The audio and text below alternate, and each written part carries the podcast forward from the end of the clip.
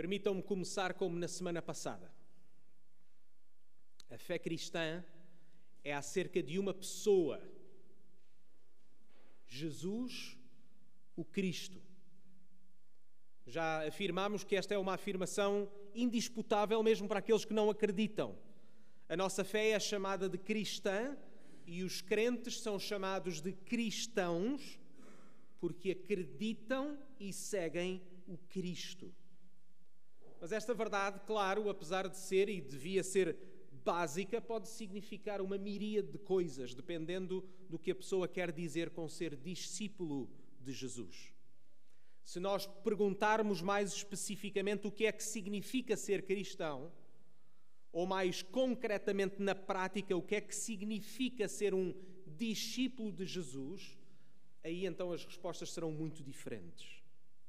Na carta de Paulo aos Colossenses, nós temos aprendido que antes de podermos responder a esta pergunta, o que é que significa ser um discípulo de Jesus, nós primeiro precisamos de responder à pergunta: quem é Jesus? Certo? Porque a nossa resposta à pergunta de quem é Jesus vai determinar a forma como nós seguimos este Jesus. Quem é esta pessoa chamada Jesus que nasceu, viveu e morreu na Palestina há cerca de dois mil anos?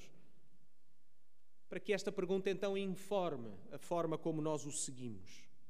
É por isso que o apóstolo Paulo, nesta carta, a carta aos Colossenses, antes de falar na prática e de forma bem concreta o que é que significa seguir Jesus, ele primeiro fala-nos acerca deste Jesus aprendemos e podem abrir mais uma vez as vossas Bíblias enquanto recordamos algumas coisas que já afirmamos.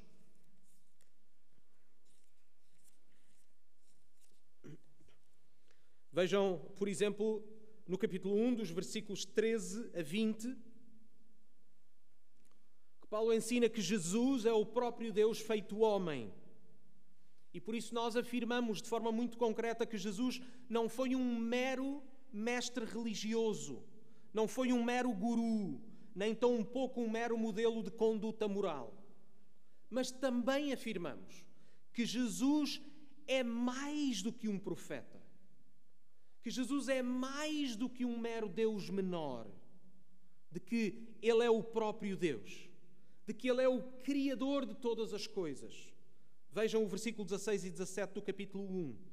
Porque nele, em Jesus, foram criadas todas as coisas que há nos céus e na terra, visíveis e invisíveis, sejam tronos, sejam dominações, sejam principados, sejam potestades. Tudo foi criado por Ele e para Ele. Ele é antes de todas as coisas e todas as coisas subsistem por Ele. Ele é o próprio Deus, Ele é o próprio Deus Criador. É por isso que, ao se tornar homem, ele é obviamente o reflexo perfeito desse mesmo Deus. Vejam o versículo 15 e o versículo 19, que nos afirmam de forma clara acerca de Jesus, o qual é a imagem do Deus invisível. Não é uma imagem perfeita, não é uma imagem incompleta, ele é a imagem perfeita. Vejam o versículo 19. Porque foi do agrado do Pai que toda a plenitude nele habitasse. Isto significa que Jesus não apenas determina o que é que significa ser humano, porque foi ele que criou os seres humanos, só ele pode dizer o que é ser humano, porque foi ele que nos criou, mas ele próprio, ao se tornar homem, torna-se ele próprio o modelo da humanidade, do que significa ser humano. Os seres humanos, lemos no livro de Gênesis, na Bíblia, foram criados à imagem de Deus, mas também aprendemos logo no capítulo 3 desta história que esta imagem foi desfigurada porque os seres humanos pecaram, rebelaram-se contra Deus, desobedeceram a Deus e por isso já não refletem mais de forma perfeita esta imagem. Mas contrariamente a nós, Jesus é a imagem perfeita de Deus. É Ele e apenas nele que podemos saber o que é um ser humano. É por isso que já afirmámos várias vezes que Jesus é a medida de todas as coisas. Porquê? Porque tudo foi criado por Ele e para Ele. Mas mais, é Ele que sustenta todas as coisas. É Ele que dá significado a todas as coisas. Porque não apenas criou e sabe porque é que criou. E é Ele que nos revela então o que é ser humano. Paulo usa depois um símbolo, o símbolo do batismo, como um sinal, como uma ilustração da conversão cristã. Como ele diz, vejam nos versículos 12 e 13 do capítulo 2. Utiliza esta ilustração. Nós estávamos, obviamente, nos nossos pecados em rebelião contra Deus, condenados perante Deus, mas, diz-nos, versículos 12 e 13, que fomos sepultados com Ele no batismo. Nele também ressuscitastes pela fé no poder de Deus que o ressuscitou dos mortos. E quando vós estáveis mortos nos pecados e na incircuncisão da vossa carne, vos vivificou juntamente com Ele, perdoando-vos as vossas ofensas. E é esta, é esta imagem, a imagem do batismo, que significa imersão, imersão na água, que simboliza a morte para uma velha vida e a ressurreição para uma nova vida, que Paulo utiliza como ilustração para aquilo que vai dizer de seguida. E portanto, ele então agora aplica quem é Jesus. Ele diz-nos então o que é que aconteceu nas nossas vidas em união com Jesus. E depois, então, dar-nos as aplicações práticas, primeiro do ponto de vista geral e depois do ponto de vista mais concreto. Vejam o versículo 20 do capítulo 2. Se, pois, estáis mortos com Cristo, consequência. Versículo 1 do capítulo 3. Portanto, se já ressuscitastes com Cristo, consequência. Outra ilustração que Paulo dá enquanto tenta aplicar estas verdades da morte e da ressurreição, de uma velha vida e de uma nova vida, de um velho homem, de um novo homem. Ele então utiliza também uma outra ilustração que é a ilustração do guarda-roupa. Vejam os versículos 9 e 10 do capítulo 3. Ele diz: Não mentais uns aos outros, porquê? Pois que já vos despistes do velho homem com os seus feitos e vos vestistes do novo, que se renova para o conhecimento segundo a imagem daquele que o criou. Na semana passada, Paulo exortou os colossenses a matarem certas coisas na sua vida, a deitarem fora as roupas da sua velha natureza, da sua velha pessoa, a deitarem fora esses trapos velhos.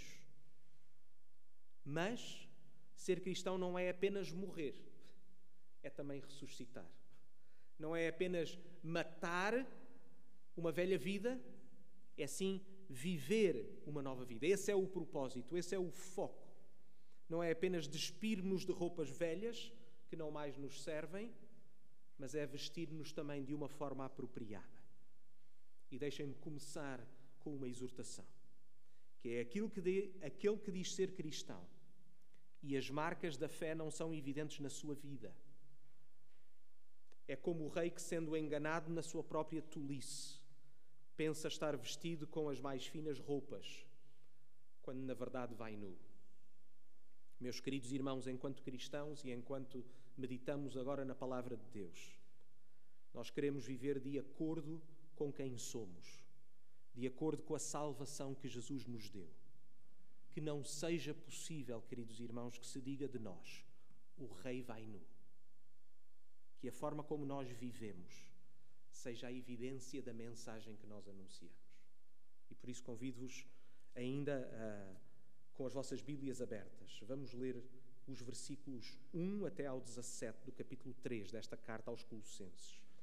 Vamos falar e vamos focar-nos em especial dos versículos 12 a 17, mas vamos ler os versículos anteriores, desde o versículo 1, por uma questão de contexto, para entendermos o argumento de Paulo. Diz-nos assim a palavra do, do nosso Deus. Portanto, se já ressuscitaste com Cristo, buscai as coisas que são de cima onde Cristo está assentado à destra de Deus. Pensai nas coisas que são de cima e não nas que são da terra, porque já estáis mortos e a vossa vida está escondida com Cristo em Deus. Quando Cristo, que é a nossa vida, se manifestar, então também vós vos manifestareis com Ele em glória. Mortificai, pois, os vossos membros que estão sobre a terra: a prostituição, a impureza, o apetite desordenado, a vil concupiscência e a avareza, que é a idolatria. pelas quais coisas vem a ira de Deus sobre os filhos da desobediência, nas quais também em outro tempo andastes quando vivíeis nelas. Mas agora, despojai-vos também de tudo, da ira, da cólera, da malícia, da maldicência, das palavras torpes da vossa boca. Não mintais uns aos outros, pois que já vos despistes do velho homem com os seus feitos e vos despistes do novo que se renova para o conhecimento, segundo a imagem daquele que o criou. Onde não há grego nem judeu, circuncisão nem incircuncisão, bárbaro, cita, servo ou livre, mas Cristo é tudo, em todos. Revesti-vos, pois, como eleitos de Deus, santos e amados, de entranhas de misericórdia, de benignidade, humildade, mansidão, longanimidade, suportando-vos uns aos outros e perdoando-vos uns aos outros se algum tiver queixa contra o outro. Assim como Cristo vos perdoou, assim fazei vós também. E sobre tudo isto, revesti-vos de amor, que é o vínculo da perfeição. E a paz de Deus, para a qual também fostes chamados em um corpo, domine nos vossos corações e sede agradecidos. A palavra de Cristo habita em vós abundantemente, em toda a sabedoria, ensinando-vos e admoestando-vos uns aos outros, com salmos, hinos e cânticos espirituais, cantando ao Senhor com graça em vosso coração. E quanto fizeres, por palavra ou por obras, fazei tudo em nome do Senhor Jesus, dando por ele graças a Deus Pai.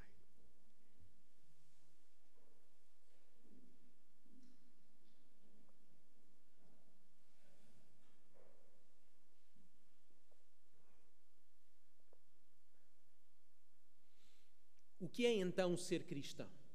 Vamos responder a esta pergunta com base no texto que nós acabamos de ler, em particular dos versículos 12 a 17. Seis pontos. Em primeiro lugar, ser cristão é, número um, ser parte de um povo, de uma família. Um cristão é alguém que faz parte de um povo. Este é um princípio fundamental que está presente em toda a Bíblia de forma explícita e implícita. Esta carta, por exemplo, foi escrita a uma igreja local. Uma carta que deveria ser lida à igreja, a esta igreja, e depois ser enviada para ser lida numa outra igreja. Vejam o versículo 16, que nós falaremos depois num outro domingo, mas vejam o versículo 16 do capítulo 4. Para os irmãos entenderem que eu não estou a inventar esta informação. Quando Paulo diz: E quando esta epístola tiver sido lida entre vós, ou seja, era para ser lida em igreja, fazei também que o seja na igreja dos Laodicenses. E a que veio de Laodiceia, lede a vós também. Entenda, irmãos, esta carta não é para ser lida e aplicada por cristãos individualmente. Não quer dizer com isto que um cristão não deve ler esta carta em sua casa. Pode e deve, mas esta carta não foi escrita para um cristão individualmente. Esse é o ponto. Ela foi escrita para uma igreja local e depois de ser lida, para ser enviada para ser lida noutra igreja.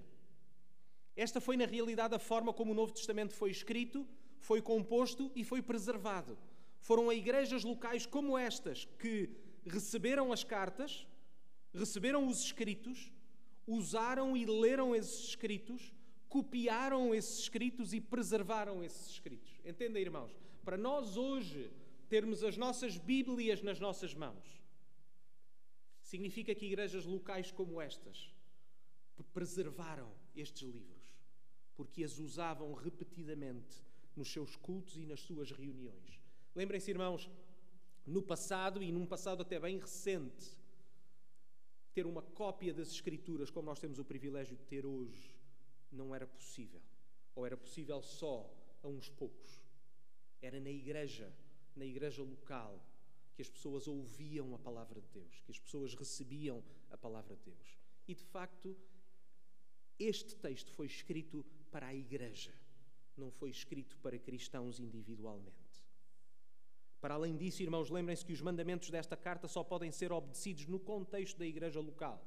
Cristãos individualmente não podem obedecer a estes mandamentos. Eles são exortados, por exemplo, como lemos, a suportar uns aos outros, a perdoar uns aos outros, a amar uns aos outros, a viver em paz uns com os outros, para que a palavra de Cristo deva habitar neles, e a palavra é no plural, não é no singular. Nenhum destes mandamentos, queridos irmãos, é abstrato ou geral. O uns aos outros não se refere aos vizinhos, conhecidos ou amigos, nem se refere sequer a outros cristãos em geral. Quando Paulo fala uns aos outros, ele está a falar na vossa igreja local. É a forma como eles se deviam relacionar uns com os outros. Mais uma vez, algo que já afirmamos: aquele que professa ser cristão e não é membro de uma igreja local. É como alguém que diz que tem uma família, mas ele não mora com eles, nem eles o conhecem. É alguém que professa ser alguém sem qualquer prova de o ser. Lembrem-se, irmãos, o próprio sinal do batismo que Paulo usa nesta carta foi uma ordenança do próprio Senhor Jesus dada à Igreja. Porquê? Porque ninguém se batiza a si mesmo. No batismo, a pessoa batizada professa a sua fé, mas a Igreja confirma a profissão de fé. Na Bíblia não existem pessoas individualmente a professarem e que isso seja suficiente profissão de fé acontece no contexto da igreja local. Ser cristão é também, número dois, amar os irmãos. Vejam a segunda parte do versículo 12 até ao versículo 14. Tal como Paulo tinha dado duas listas de coisas, se os irmãos se lembram a semana passada, duas listas de coisas que eles deviam deixar morrer na sua vida, que eles deviam deitar fora, agora ele contrapõe com uma outra lista, que é exatamente o oposto das listas anteriores. Nas listas que nós lemos, no versículo 5 e no versículo 8, que vimos a semana passada, nós vemos uma vida marcada pelo egoísmo, marcada pela simples satisfação dos desejos mais primários, em que o foco era o eu, de que o outro é apenas um instrumento para a satisfação pessoal. Vimos uma vida escravizada às emoções e às paixões. Vimos que, com a artimanha de uma suposta liberdade, de que as paixões passam a exercer o domínio ou a mestria, ou passam a ser os comandantes do navio da vida. De que as pessoas vivem para satisfazer as suas paixões. O que sentem passa a ser a medida de todas as coisas e aquilo a que na prática estão obrigados a cumprir e a satisfazer. Mas agora vejam, irmãos, as marcas de um cristão. As marcas de um cristão são exatamente opostas. Vejam a segunda parte do versículo 12.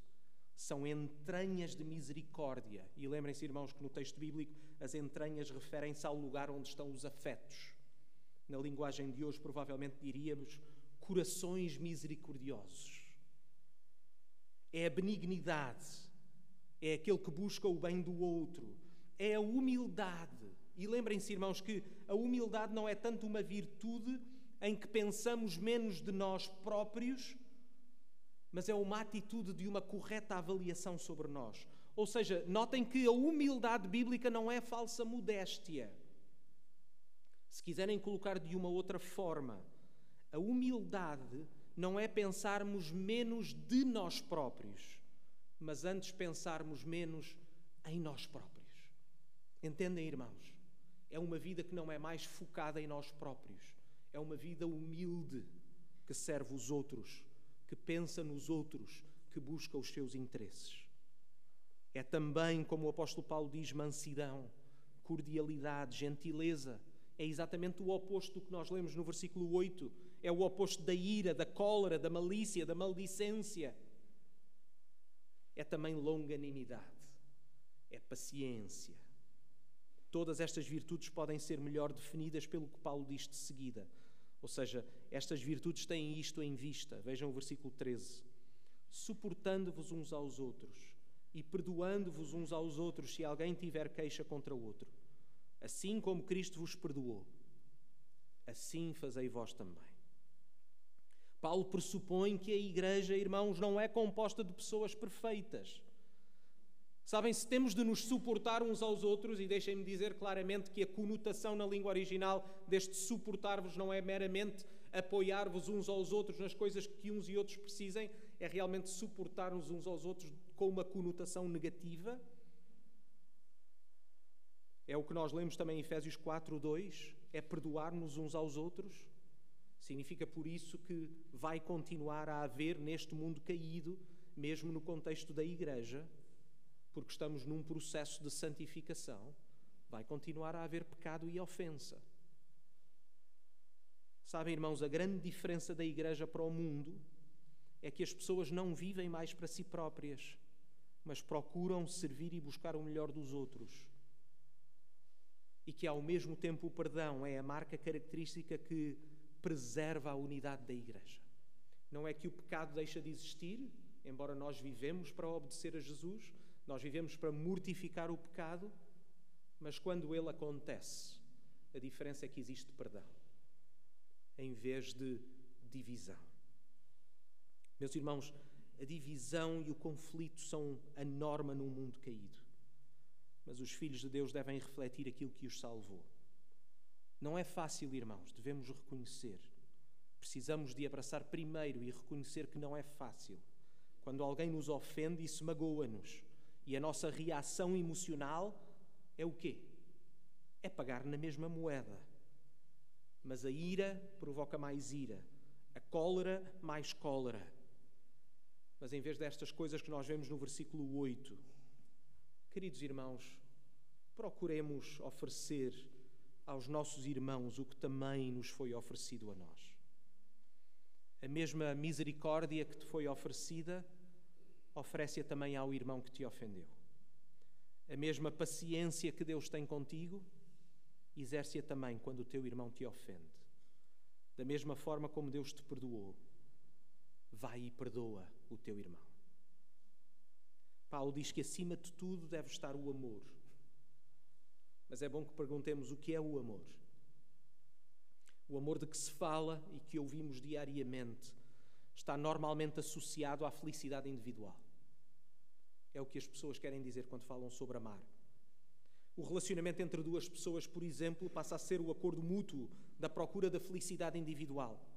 É por isso que é possível que a certa altura alguém possa dizer já não o amo.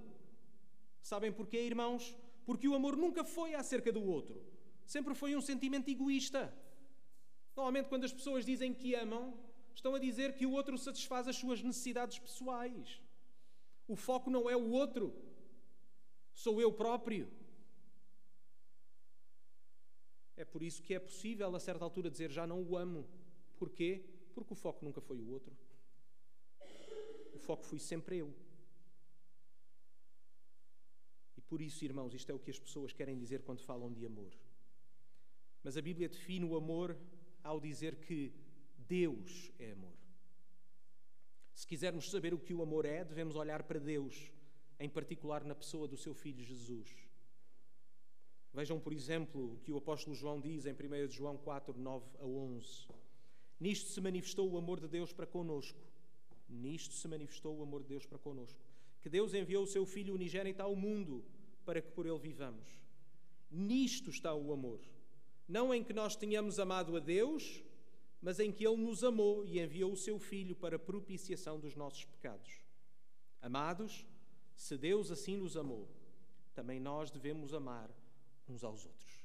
Este é o Evangelho que nós pregamos. Isto é o que nós queremos dizer quando falamos de amor. É que nós estávamos condenados nos nossos pecados, Deus é justo, Deus é perfeito e por isso nós merecíamos ser condenados por Deus. Mas Deus foi misericordioso conosco e, no seu amor, enviou o seu Filho para pagar o preço dos nossos pecados. Isso é amor. É o que nós lemos em Romanos 5, 6 a 8. Porque Cristo, estando nós ainda fracos, morreu a seu tempo pelos ímpios, pelos maus. Porque apenas alguém morrerá por um justo, pois poderá ser que pelo bom alguém ouse morrer. Mas Deus prova o seu amor para conosco em que Cristo morreu por nós, sendo nós ainda pecadores. Ou em Efésios 5:2, e andai em amor como também Cristo vos amou e se entregou a si mesmo por nós, em oferta e sacrifício a Deus, em cheiro suave. De uma forma simples, o amor é desejar o melhor para a outra pessoa. O amor não busca os seus próprios interesses. O amor é algo prático. O nosso desejo reflete-se na forma como buscamos o melhor do outro, como servimos o outro da forma como Jesus nos serviu, sacrificialmente. O amor, mais uma vez, não olha para os seus próprios interesses, mas para os interesses do amado, do objeto do seu amor. É por isso que o amor cristão é tão diferente do amor do mundo, porque busca o interesse do outro e não de si mesmo. É por isso que a comunhão cristã é tão diferente da camaradagem, porque procuramos ser intencionais a cuidar dos outros. Meus irmãos, procuremos o bem dos nossos irmãos como as Escrituras nos ensinam. Façamos o bem a todos, mas em especial aos domésticos da fé, àqueles que são membros da nossa igreja local. Em vez de alimentares amargura ou ressentimento porque a igreja não faz o que tu achas que a igreja devia fazer, exercita antes a tua atenção para te aperceberes do que o teu irmão necessita. Amar é servir sacrificialmente como Jesus.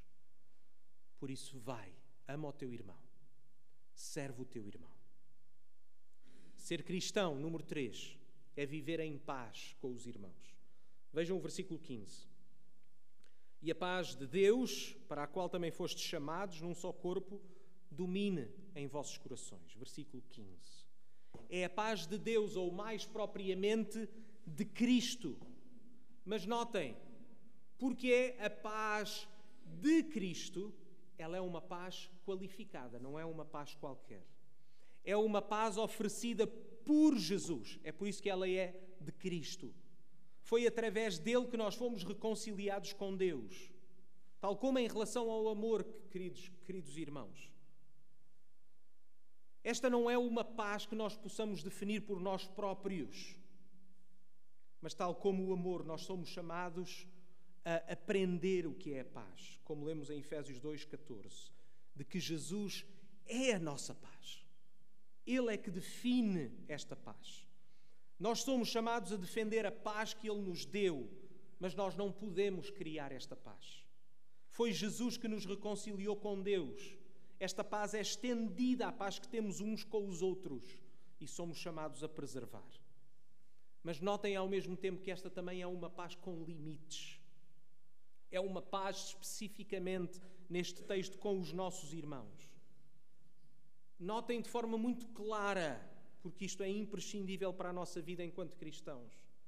Não somos chamados a uma paz com o mundo, não é uma paz com o mal, não é uma paz com a mentira, com a injustiça ou qualquer tipo de pecado. Com essas coisas não queremos qualquer paz.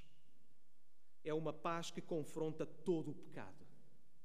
Porque lembrem-se, é uma paz que veio através do sacrifício do Senhor Jesus, que teve de pagar o preço pelo nosso pecado.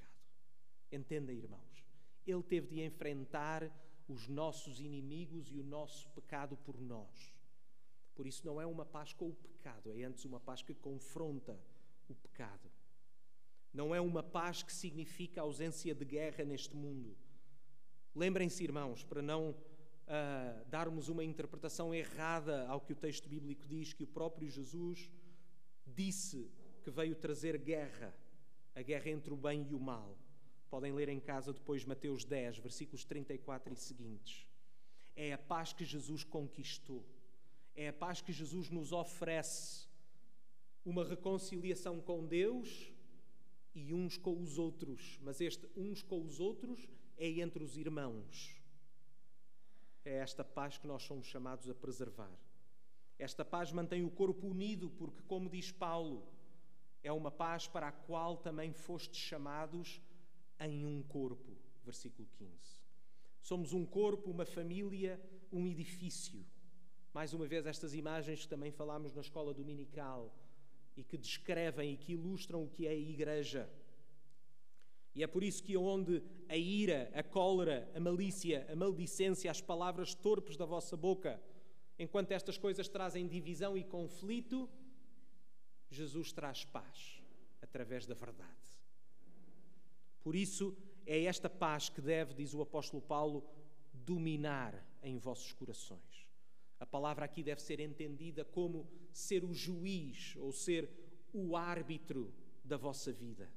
A paz que Jesus vos deu deve então ser o vosso objetivo, deve controlar as vossas decisões, os vossos relacionamentos. Tal como Paulo desejou para os crentes em Filipos, em Filipenses 2:2, completai o meu gozo, para que sintais o mesmo, tendo o mesmo amor, o mesmo ânimo, sentindo uma mesma coisa. Meus irmãos, a igreja não é um grupo de indivíduos em que cada um pensa ou age como quer. A igreja é um corpo que vive unido, seja naquilo que afirma, seja no que faz, seja no que acredita, seja na sua conduta de vida. É por isso que qualquer pessoa que deseje tornar-se membro desta igreja tem de assinar dois documentos, publicamente tem de afirmar a nossa confissão de fé, que são as coisas, o sumário das coisas que nós acreditamos, porque devemos viver unidos na nossa fé. Mas também assinamos a aliança de membresia publicamente, porque nos comprometemos juntos a viver da mesma forma. Queridos irmãos, isto não é invenção nossa, é a forma como Deus deseja que o seu povo viva. Num mundo onde existe divisão e conflito, nós estamos unidos numa mesma fé e num mesmo propósito. Mais uma vez, Filipenses 2:2. Completai o meu gozo, diz Paulo. Este é o objetivo, para que sintais o mesmo, tendo o mesmo amor, o mesmo ânimo, sentindo uma mesma coisa. Ser cristão, número 4, é, é estar enraizado na palavra de Deus. Vejam o versículo 16. Como nós vimos nas semanas anteriores, Paulo escreveu esta carta porque ele estava preocupado. Ele estava preocupado com algumas notícias que ouviu acerca desta igreja. Paulo soube que algumas pessoas estavam a argumentar que Deus continuava a exigir que os cristãos cumprissem as cerimónias da velha aliança. Mas Paulo também estava preocupado, para além disto, porque haviam outros que procuravam incluir outras práticas que Deus não tinha mandado nas práticas da vida da, da igreja. E o que Paulo deseja é que eles percebam que Jesus é suficiente. É suficiente como seu Salvador, mas também como seu Senhor. De que eles não precisam de acrescentar mais nada, nem mais ninguém àquilo que Jesus já fez. Mas que ao mesmo tempo eles também não se devem sujeitar a nenhuma outra coisa. E é por isso que a palavra de Deus é tão importante. Porque aquilo que Paulo está preocupado é que, se eles aceitarem outras práticas, eles estão a colocar em causa o próprio Evangelho. Eles estão a colocar em causa a suficiência do Senhor Jesus. É por isso que o versículo 16 diz que a palavra de Cristo habita em vós abundantemente, em toda a sabedoria, ensinando-vos e admoestando-vos uns aos outros com salmos, hinos e cânticos espirituais. Irmãos, é a palavra revelada, é a Bíblia que deve ser o padrão para aquilo que os cristãos creem, mas também para aquilo que os cristãos fazem. Historicamente, nós utilizamos esta expressão que a Bíblia é a nossa única regra de fé e de prática. É o nosso único padrão. Não utilizamos absolutamente mais nada. Rejeitamos tradições, Rejeitamos práticas que foram incluídas por outros homens. Não queremos saber, porque Jesus é suficiente para nós. É esta palavra que deve habitar abundantemente no nosso meio, como Paulo diz. É ela que nos revela quem Deus é, quem nós somos. Especialmente para aqueles que nos visitam, não sei se já repararam, mas a palavra de Deus é central para o nosso culto, para tudo aquilo que nós fazemos. É a palavra de Deus que nós lemos, é a palavra de Deus que nós oramos, é a palavra de Deus que nós cantamos, é a palavra de Deus que nós abrimos, lemos, explicamos e procuramos aplicar nas nossas vidas. Porquê? Porque é a partir da palavra de Deus que nós podemos conhecer Jesus. E Jesus para nós é suficiente. Ele é o nosso Salvador, mas Ele é também o nosso Senhor. Ser cristão é, número 5, ser agradecido. A nova vida em Cristo é pautada por este agradecimento. Vejam como, quando Paulo fala sobre estas novas vestes, Revestivos, portanto, vistam isto, vistam isto, vistam isto, vistam isto. Está sempre pautado com agradecimento. Vejam a última parte do versículo 15. E sede o quê? E sede agradecidos. Vejam o final do versículo 16.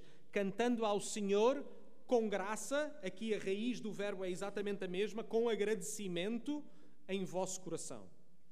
Vejam o final do versículo 17. Dando por ele, por Jesus, graças a Deus Pai. O agradecimento, irmãos, é o resultado da nossa salvação. O agradecimento é a demonstração da nossa compreensão do Evangelho. É a evidência de que nós compreendemos quem Jesus é e do que Jesus fez por nós.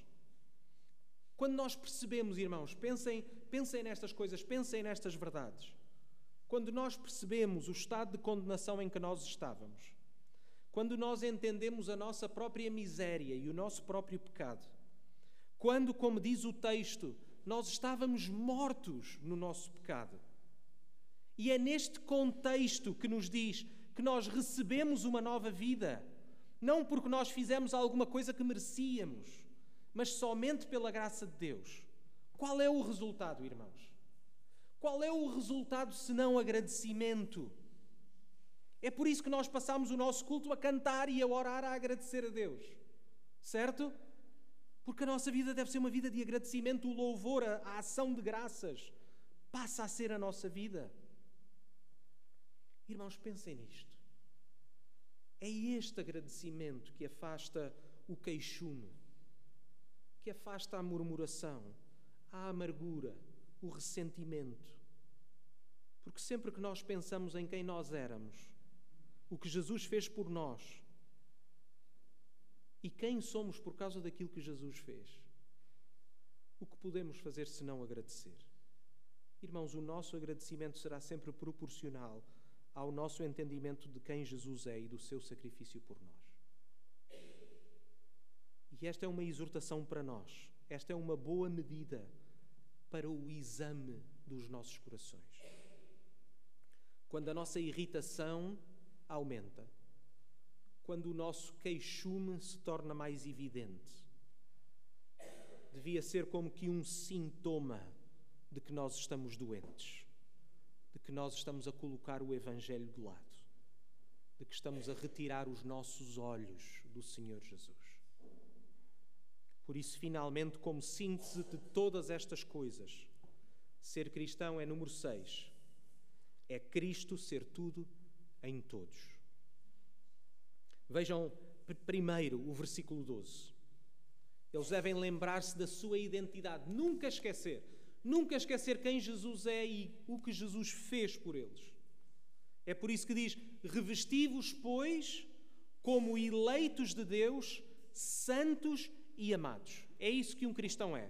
Um cristão é um eleito de Deus, é um santo, é um amado, aquele que recebeu o amor do próprio Deus.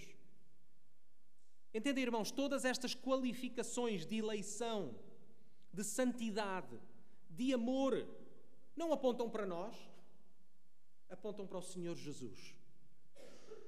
Faz-nos lembrar, por exemplo, aquilo que Paulo disse em Efésios 1, 3 a 4, quando ele utiliza estas mesmas palavras e diz: Bendito Deus e Pai do nosso Senhor Jesus Cristo. Mais uma vez, começa a carta como? Aos Efésios, com agradecimento como é que Paulo já tinha começado esta carta aos Colossenses?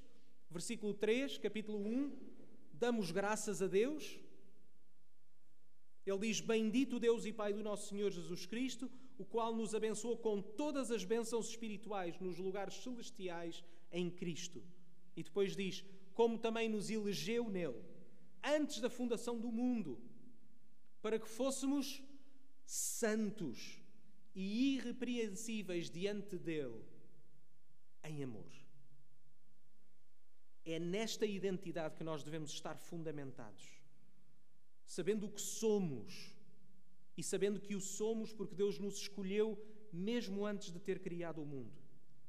Sabendo que os planos de Deus são eternos e, portanto, não podem ser parados, não estão dependentes da vontade humana não estão dependentes daquilo que os homens fazem, porque Deus cumpre os seus planos e os seus decretos.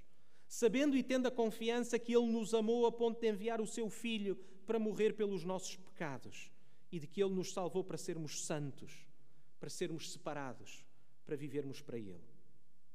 Na semana passada já tínhamos visto no versículo 11, quando lemos: Onde não há grego nem judeu, circuncisão nem incircuncisão, bárbaro, cita, servo ou livre, mas Cristo é tudo em todos.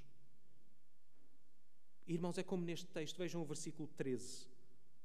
Nós perdoamos assim como Cristo nos perdoou.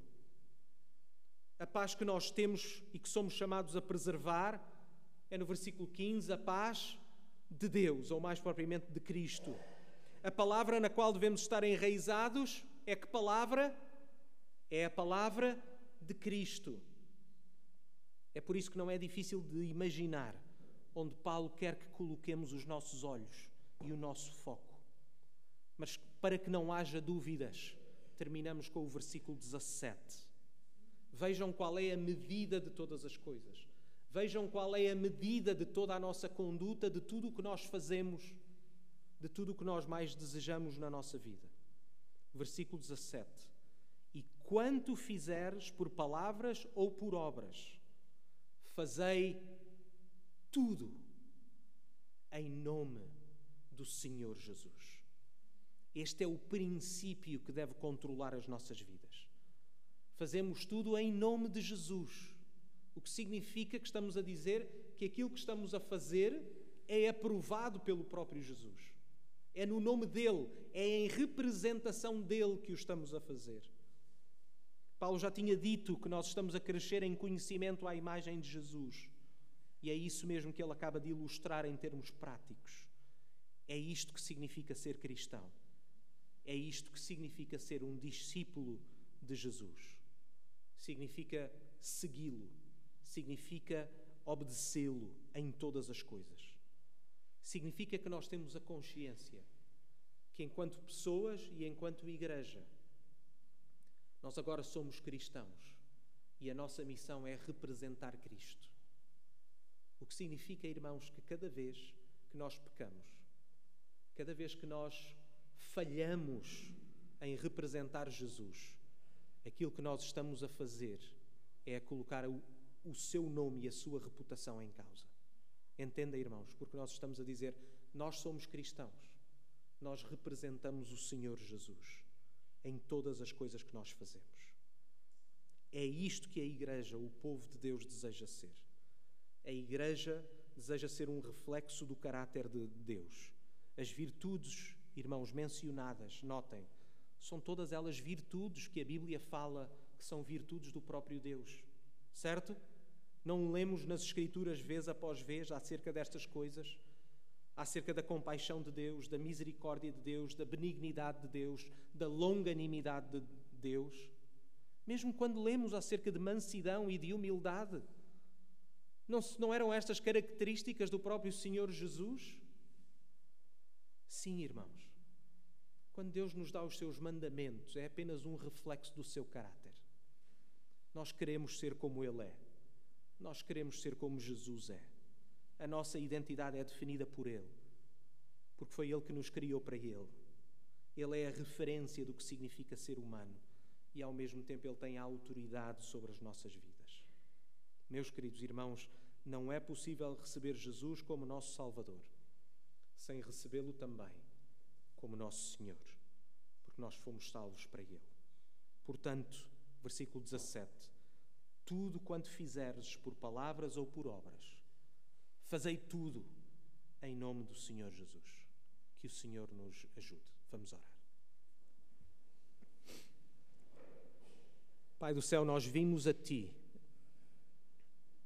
a pedir que tu nos dês o poder para ser como o teu filho Jesus. Nós vimos a ti como necessitados e fracos, a pedir que o Espírito Santo trabalhe nas nossas vidas, para que enquanto nós trabalhamos a nossa salvação, como o teu servo Paulo disse aos Filipenses, fazemos-lo na certeza de que és tu que estás a trabalhar em nós. Ó oh, Pai, que a evidência da nossa salvação seja clara no nosso meio. que o nosso crescimento em santidade seja evidente. Que nós sejamos cada vez mais como o teu filho Jesus. Esse é o nosso desejo e mais uma vez oramos no nome do Senhor Jesus. Amém. Convido-vos ainda a ficarem de pé em resposta à pregação para cantarmos juntos.